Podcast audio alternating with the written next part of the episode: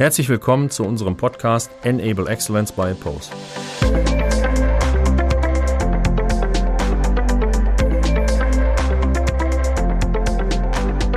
Ich bin Marco Albrecht, Gründer der Post GmbH.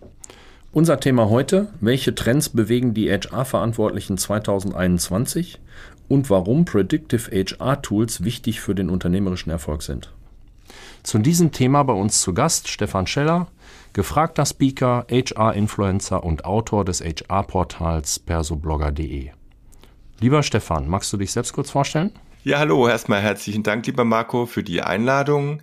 Mein Name ist Stefan Scheller. Ich bin jetzt mittlerweile seit 21 Jahren und 10 Tagen bei dem Unternehmen Dativ in Nürnberg tätig, in den allerverschiedensten Positionen.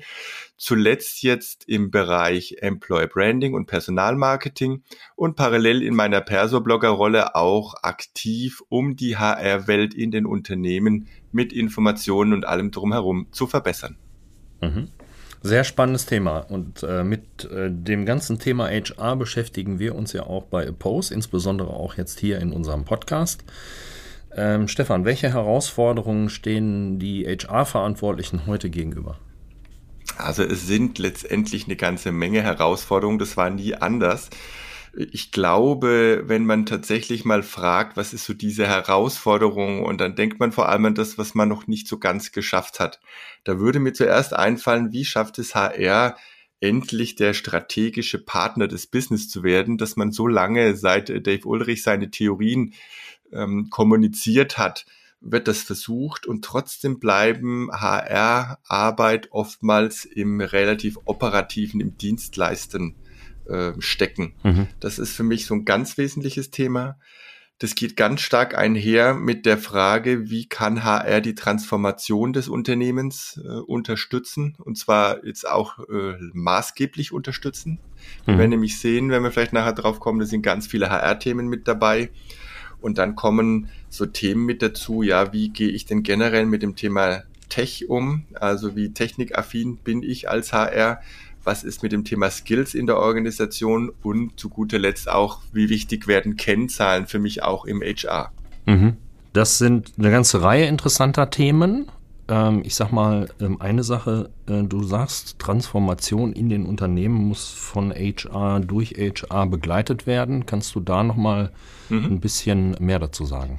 ja, muss man vermutlich unbedingt tun, weil äh, jetzt Buzzword-Bingo spielen ist jetzt nicht meins. Mhm. Ähm, wenn du jetzt heute mal die Unternehmenslenker fragst, was sind so die größten Herausforderungen, also die gleiche Frage quasi an die CEOs, dann werden die meisten sagen, ja, wir müssen schauen, dass wir die Digitalisierung oder die digitale Transformation erfolgreich bewältigen. Mhm. Dann fragt man nach und sagt, okay, und was macht ihr genau? Äh, warum ist das notwendig?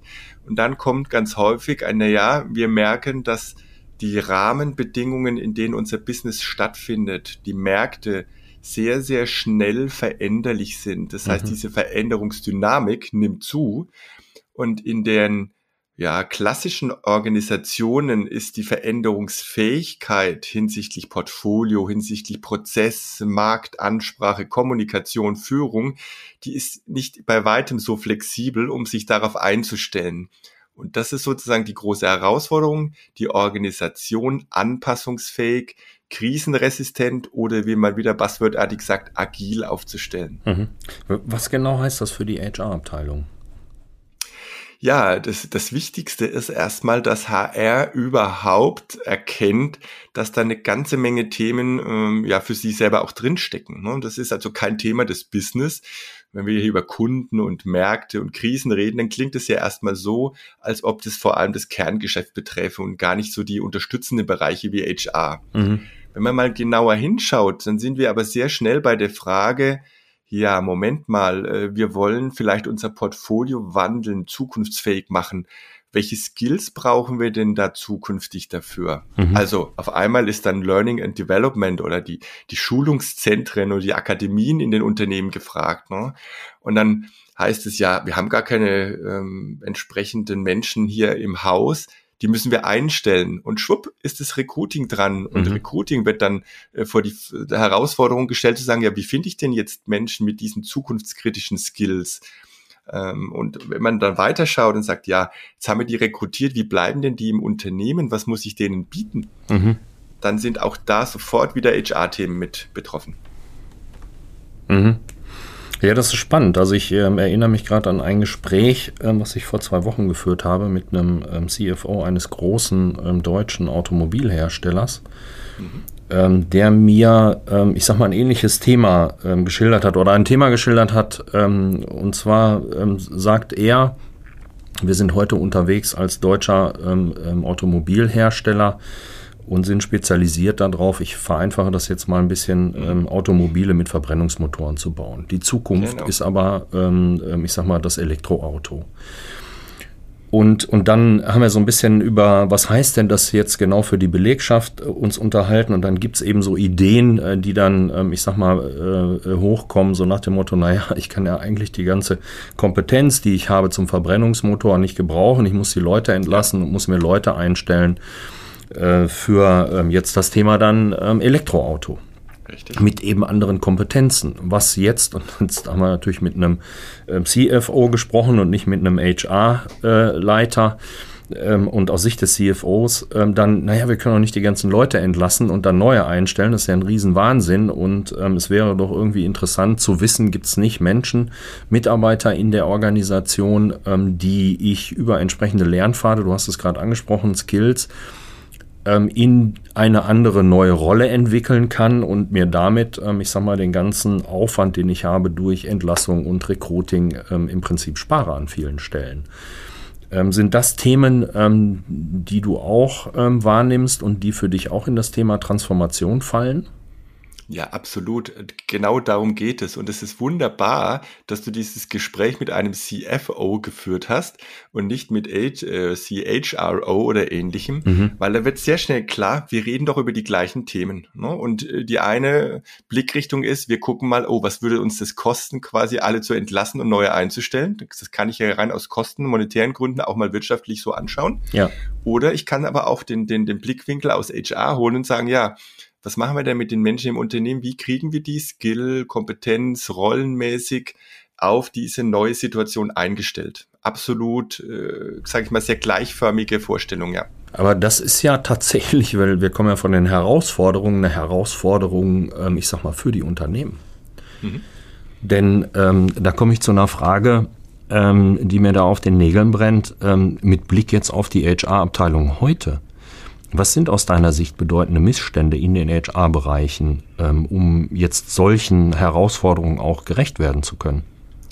Also ich finde den Begriff Missstand schon äh, ein bisschen zu hart an der Stelle, ne? sondern wir haben eine Ausgangssituation und die ist vielleicht nicht ganz optimal für diese Veränderung. Mhm. Ich glaube aber, das hat jetzt nichts mit HR zu tun, weil auch das Business ja sozusagen ist ja auch kein Missstand, dass man äh, totaler Experte für das äh, Herausbringen von Verbrennerautos ist. Das ist ja erstmal gut aber mit Blick auf die Zukunft ist es halt eine Herausforderung. Ne? Insofern würde ich gerne nicht über Missstände sprechen, sondern mhm. sagen, ja, äh, wir haben eine Ausgangssituation, in der wir jetzt auch wieder mit Blick auf äh, diese Skills oftmals schon gar nicht genau wissen, ja, was haben wir denn überhaupt als Organisation im Unternehmen an Skills, Kompetenzen oder auch vielleicht jetzt dann neu gedacht an Rollen. Und da mhm. wird es dann sehr spannend, weil wir bislang, vor allem wenn man es mal so aus dem Recruiting-Blickwinkel sieht, der ja dann in den Fachbereichen eigentlich sein Pendant findet, da haben wir oftmals über Stellenbesetzungen gesprochen. Ne? Und da gab es also quasi ein Kontingent, äh, auf Basis Vollzeitäquivalent und da musstest du besetzen und du hast dir dann ähnlich wie so ein Puzzlestück ausgemalt, welche Person da genau von welchem Profil reinpassen könnte. Mhm. Und mit dieser Denke kommst du heute ja eigentlich gar nicht mehr hin. Weil, wenn ich heute jemanden suche, der in dieses Unternehmen reinpasst, dann hat der vermutlich ja die alten Skills noch. Sondern wir müssen ja eher dahin kommen zu sagen, wie können wir denn flexibilisieren und Skills für die Zukunft ähm, aufbauen. Ne? Und dann bin ich sofort in der äh, komplett anderen Denke drin. Ja klar, ähm, ich muss dann, ähm, ich sag mal, darüber nachdenken, wie kann ich die Zukunftsfähigkeit meines Unternehmens, ähm, ich sag mal, herstellen. Da bin ich völlig bei dir. Das bedeutet natürlich jetzt für eine HR-Abteilung, ich muss, du hast es eingangs gesagt, im Prinzip verstehen, dass ich strategischer Partner des Business bin, weil ich das Business nicht verstehe. Mhm. Dann kann ich ja gar nicht wissen, was brauche ich denn für, für Kompetenzen oder Skills der Zukunft Aber ich sag mal, wenn jetzt mit Blick auf äh, Unternehmen, mit denen wir zusammenarbeiten, geht es ja für uns schon damit los, dass Unternehmen heute gar nicht das Potenzial der aktuellen Belegschaft kennen. Das heißt, die wissen ja gar nicht ähm, äh, oftmals, welche Skills sie im Haus haben und welches Potenzial da ist.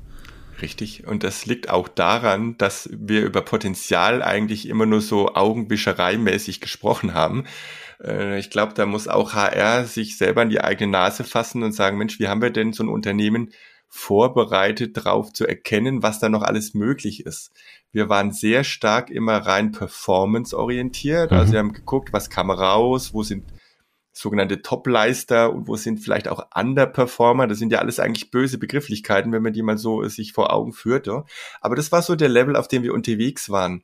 Und die Frage, welches Potenzial eine Person oder vielleicht auch eine Organisation hat, die haben wir nur dann gestellt, wenn wir über klassischerweise Karriere gesprochen haben. Und ne? da wollten wir immer wissen, wer sind die Potenzialträger.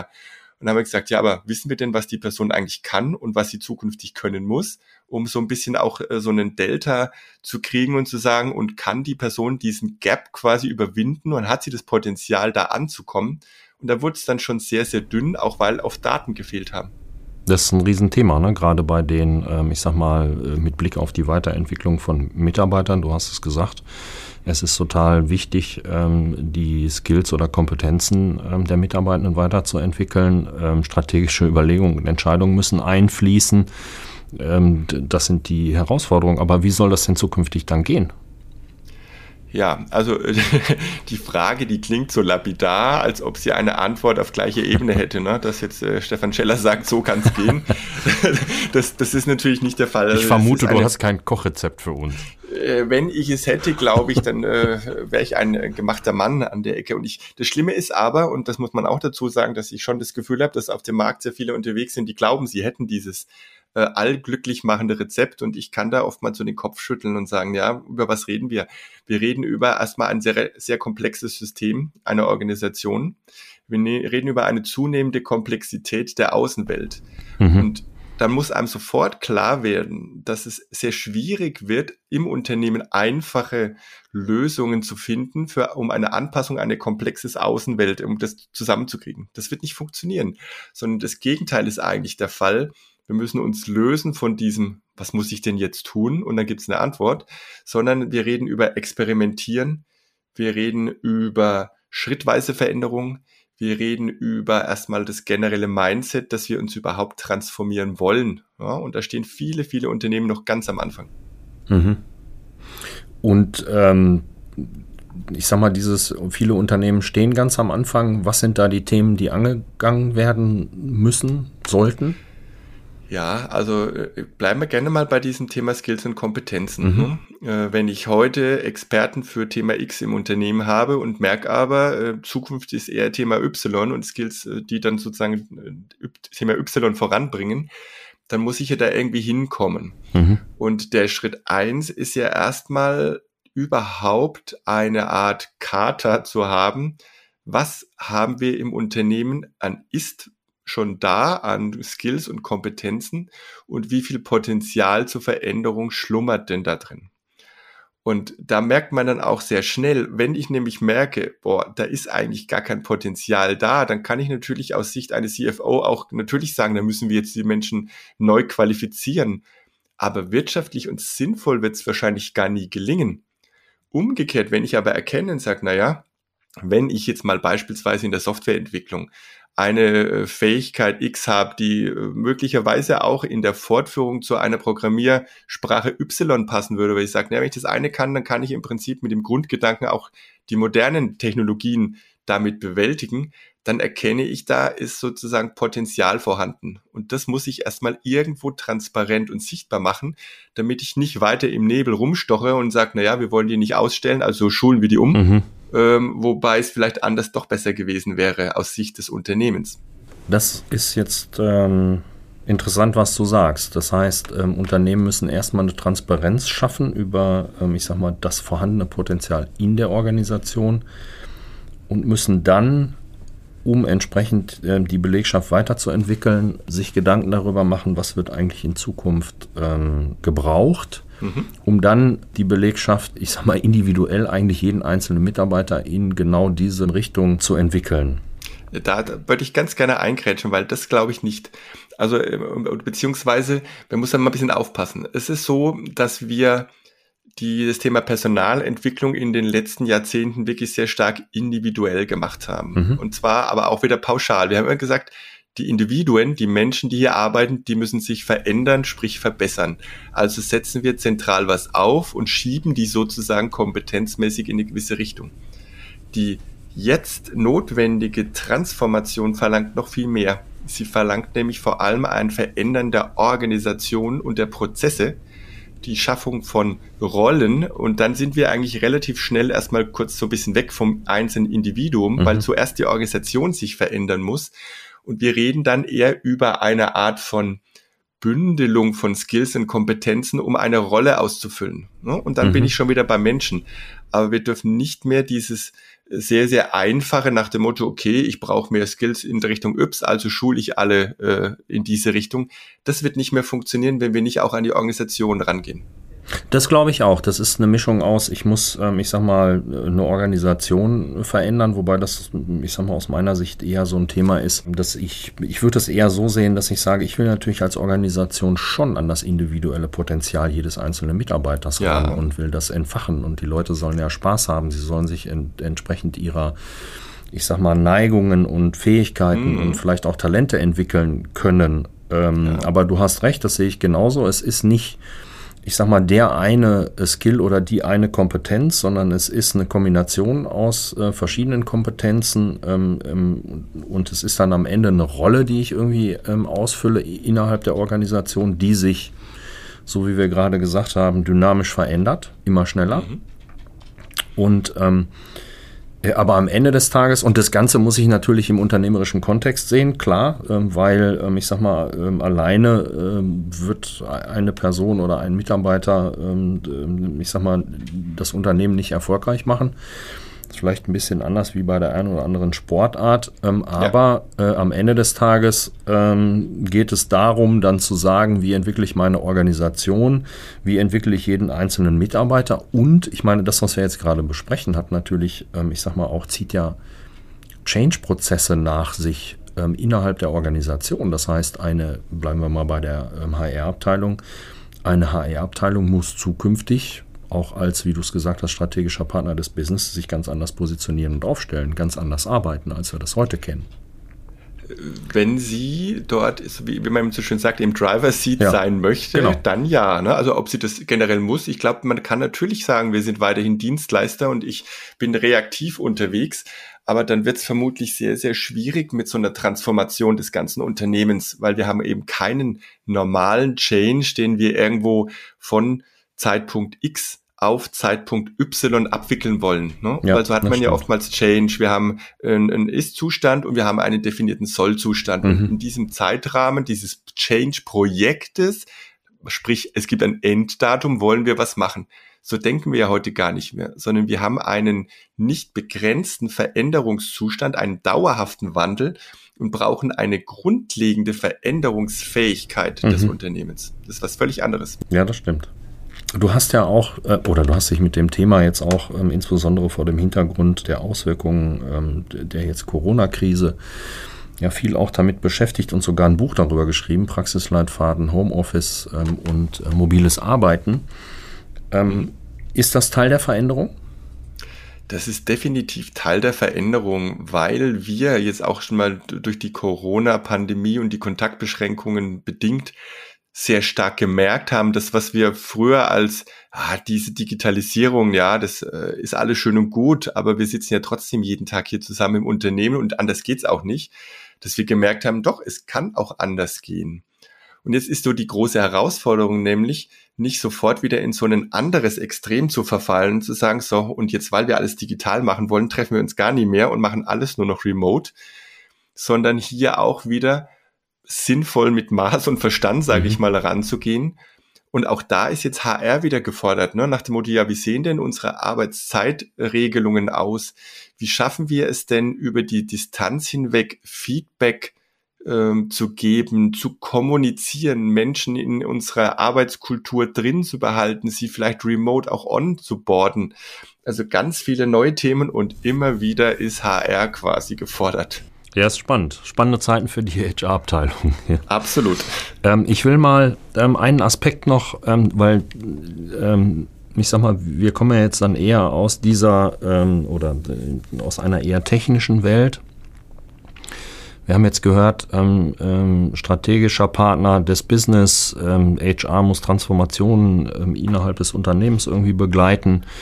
Äh, wir müssen ähm, Skills, ich sage jetzt mal auch für die Zukunft entwickeln. Ähm, welche Rolle ähm, spielt, ähm, ich sage mal, jetzt nicht unbedingt die Digitalisierung, aber die Technik? Ähm, ich sage mal, der mhm. Einsatz von Machine Learning, künstliche Intelligenz hört man relativ häufig. Mhm. Welche Rolle spielt, ähm, spielen diese technischen Themen? Ja, wie du sagst, äh, man hört es sehr häufig. Da ist natürlich jetzt erstmal ein riesiger Markt entstanden. Zu mhm. Recht, muss ich sagen. Ähm, warum ist der da? Weil man gemerkt hat, Mensch, ähm, wenn ich jetzt Entscheidungen vielleicht auch in immer kürzeren Zyklen treffen muss, dann kann ich natürlich das aus dem Bauch raus machen. Oder ich habe Systeme, die mir gewisse Kennzahlen äh, messen, wo ich einfach an tatsächlich an Zahlen, Daten, Fakten orientiert Resonanz aus der Organisation bekomme, auf die ich mich dann einstellen kann mit meinem Verhalten, meinen Maßnahmen, mit meiner Führung und den Entscheidungen.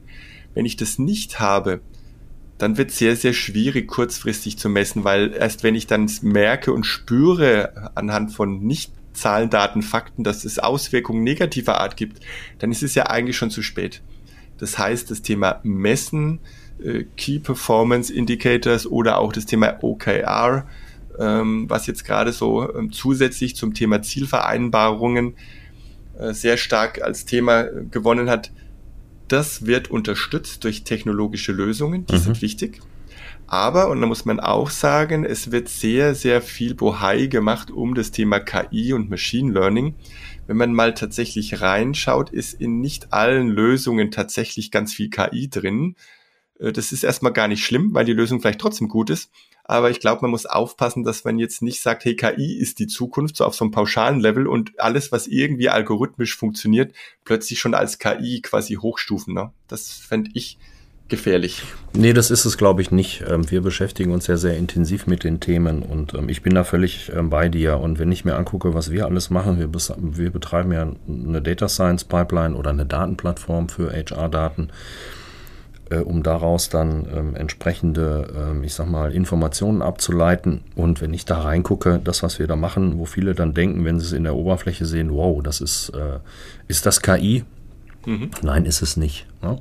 Also wir setzen das an ganz, ganz wenigen Stellen ein. Wir arbeiten da viel, viel mehr mit äh, mathematischen und statistischen Modellen, mit äh, mhm. Algorithmen ähm, äh, und schon mit Machine Learning-Komponenten und Services, äh, die uns da zur Verfügung stehen, aber in wenigen Bereichen nur KI. Trotzdem sehen wir auch dort, ähm, ähm ich sag mal, eine ne große Rolle, weil, ähm, ich sag mal, ich habe verstanden, ich kann messen, ich kann Ziele verwalten, ist alles wunderbar. Nur jetzt äh, kommen wir nochmal zurück auf die Entwicklung von Kompetenzen und Skills für die Zukunft. Mhm. Na, also quasi, äh, da gibt es ja dann auch wieder, ich weiß, du stehst nicht auf äh, äh Buzzwords, ähm, ich auch, auch nicht wirklich. Aber ähm, da gibt es dann, ähm, ich sag mal, People ähm, oder Workforce ähm, äh, Predictive Analytics, ähm, mhm. worüber gesprochen wird. Wie siehst du die Entwicklung dort? Also ich bin generell sehr ambivalent unterwegs, was das Thema angeht. Nicht, weil ich nicht generell glaube, dass es ein sehr guter und wichtiger Ansatz ist, sondern weil häufig auf Basis mangelhafter Daten noch gar mhm. nicht so viel Sinnvolles rauskommt. Ja. Das ist die erste, der erste Part ähm, oder auch, weil äh, teilweise in den Unternehmen zu wenig ausprobiert wird und diese Daten schon mal gar nicht ähm, per se erhoben werden. Das heißt, man kann noch nicht mal anfangen, irgendwelche Algorithmen oder was auch immer zu trainieren, weil einfach keine Daten, keine Echtdaten da sind. Und dann wird es natürlich schwierig, äh, ohne entsprechendes Training da was Sinnvolles auf die Beine zu stellen. Generell gesehen ähm, ist das absolut die Zukunft. Jetzt mal mit dem aktuellen Hochwasserkatastrophen. Ne? Was wird gemacht? Es werden äh, Analysemodelle laufen lassen, wo wir auch zukünftig Richtung Klimawandel hingehen. Ne? Man möchte natürlich wissen, wo nicht sehenden Auges irgendwo hinzulaufen. Bei Corona gibt es Modelle, die ausrechnen und sagen, wo werden wir zum Zeitpunkt X stehen, ne? mit welcher Kennzahl im Rahmen der Pandemiebekämpfung. Und das ist ja enorm wichtig.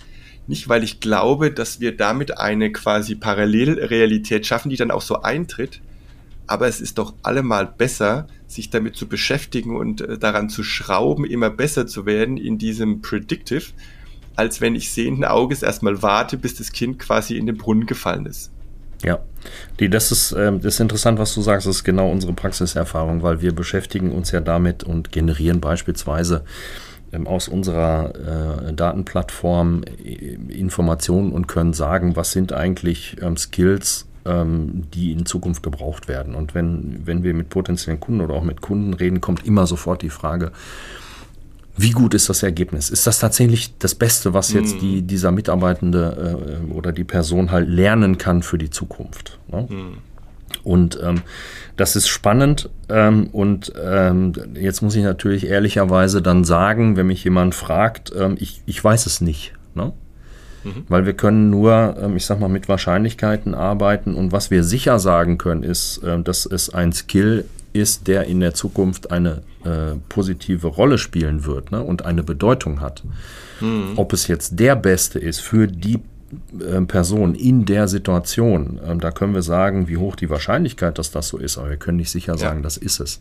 Was wir auch sagen können, ist, ähm, dass jetzt unser System, so wie wir es aufgesetzt haben, und das ist genau das, was du sagst, und das sehe ich genauso, jeden Tag mit jeder Transaktion, mit jeder Information, die in diese Datenplattform einfließt, tatsächlich besser wird. Ne?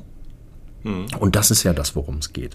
Und ähm, wir haben dann in den Diskussionen mit HR-Verantwortlichen kommen wir relativ schnell ähm, an einen Punkt, wo, wo dann meine Haltung einfach ist, dass ich sage, das ist vielleicht nicht die beste oder die optimale ähm, ähm, das äh, beste oder optimalste Ergebnis, was die Plattform jetzt generiert hat. Aber es ist allemal besser als das, was ihr heute mit den Informationen, die ihr in euren HR-Abteilungen habt, generieren könnt. Mhm. Und es wird in Zukunft noch besser werden. Ja, und ich glaube, das Wichtige ist, dass wir nicht immer mit so einem absoluten Anspruch kommen. Ne? Das Beste. Das ja. muss man immer erstmal fragen, wofür denn das Beste? Ja, also ich glaube, äh, ohne Kontext kannst du heute gar keine Antworten mehr geben. Ne? Du sagst Beste, wofür? Zu welchem Zeitpunkt? Für wen? Ja, zu welchem Kosten vielleicht auch, wenn man es mal aus CFO-Sicht dann sehen würde. Also ich glaube, das muss man immer in den Kontext setzen. Und da bin ich jetzt dann tatsächlich, ähm, weiß ich noch nicht, ob es die oder den Skill der Zukunft gibt, wenn wir nicht eher über so Metakompetenzen sprechen. Ne? Ja.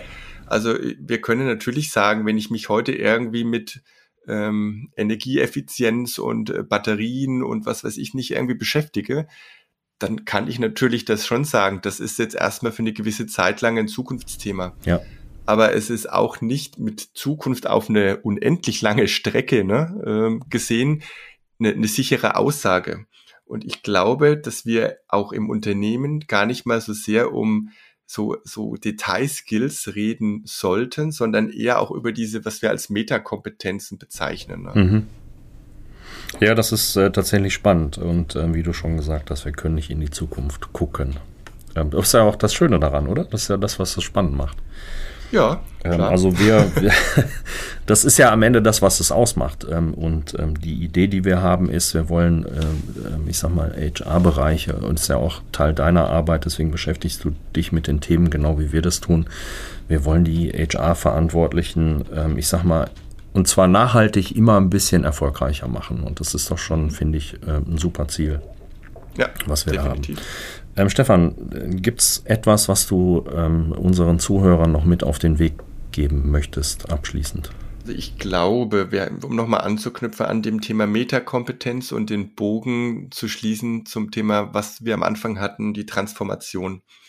Ich glaube, dass wir bei allem Buzzword-Bingo, was medial natürlich in dem Zusammenhang gespielt wird, uns trotzdem immer klar machen sollten, warum müssen wir uns auf Veränderung einstellen?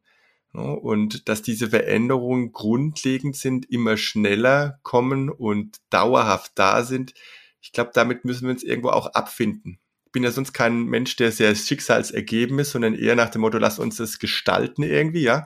Aber so eine Grundhaltung zu erkennen, dass wir eine ganz hohe Veränderungsdynamik haben, das ist, glaube ich, das, was als Botschaft ich gerne noch aussenden würde, was dazu führt, dass wir alle an unserer Lern- und Veränderungsfähigkeit und am Veränderungswillen arbeiten. Für uns selbst, so an Einstellung und Haltung, weil das ist für mich die Voraussetzung, damit irgendwas darauf auf dieser Basis quasi wachsen und blühen kann.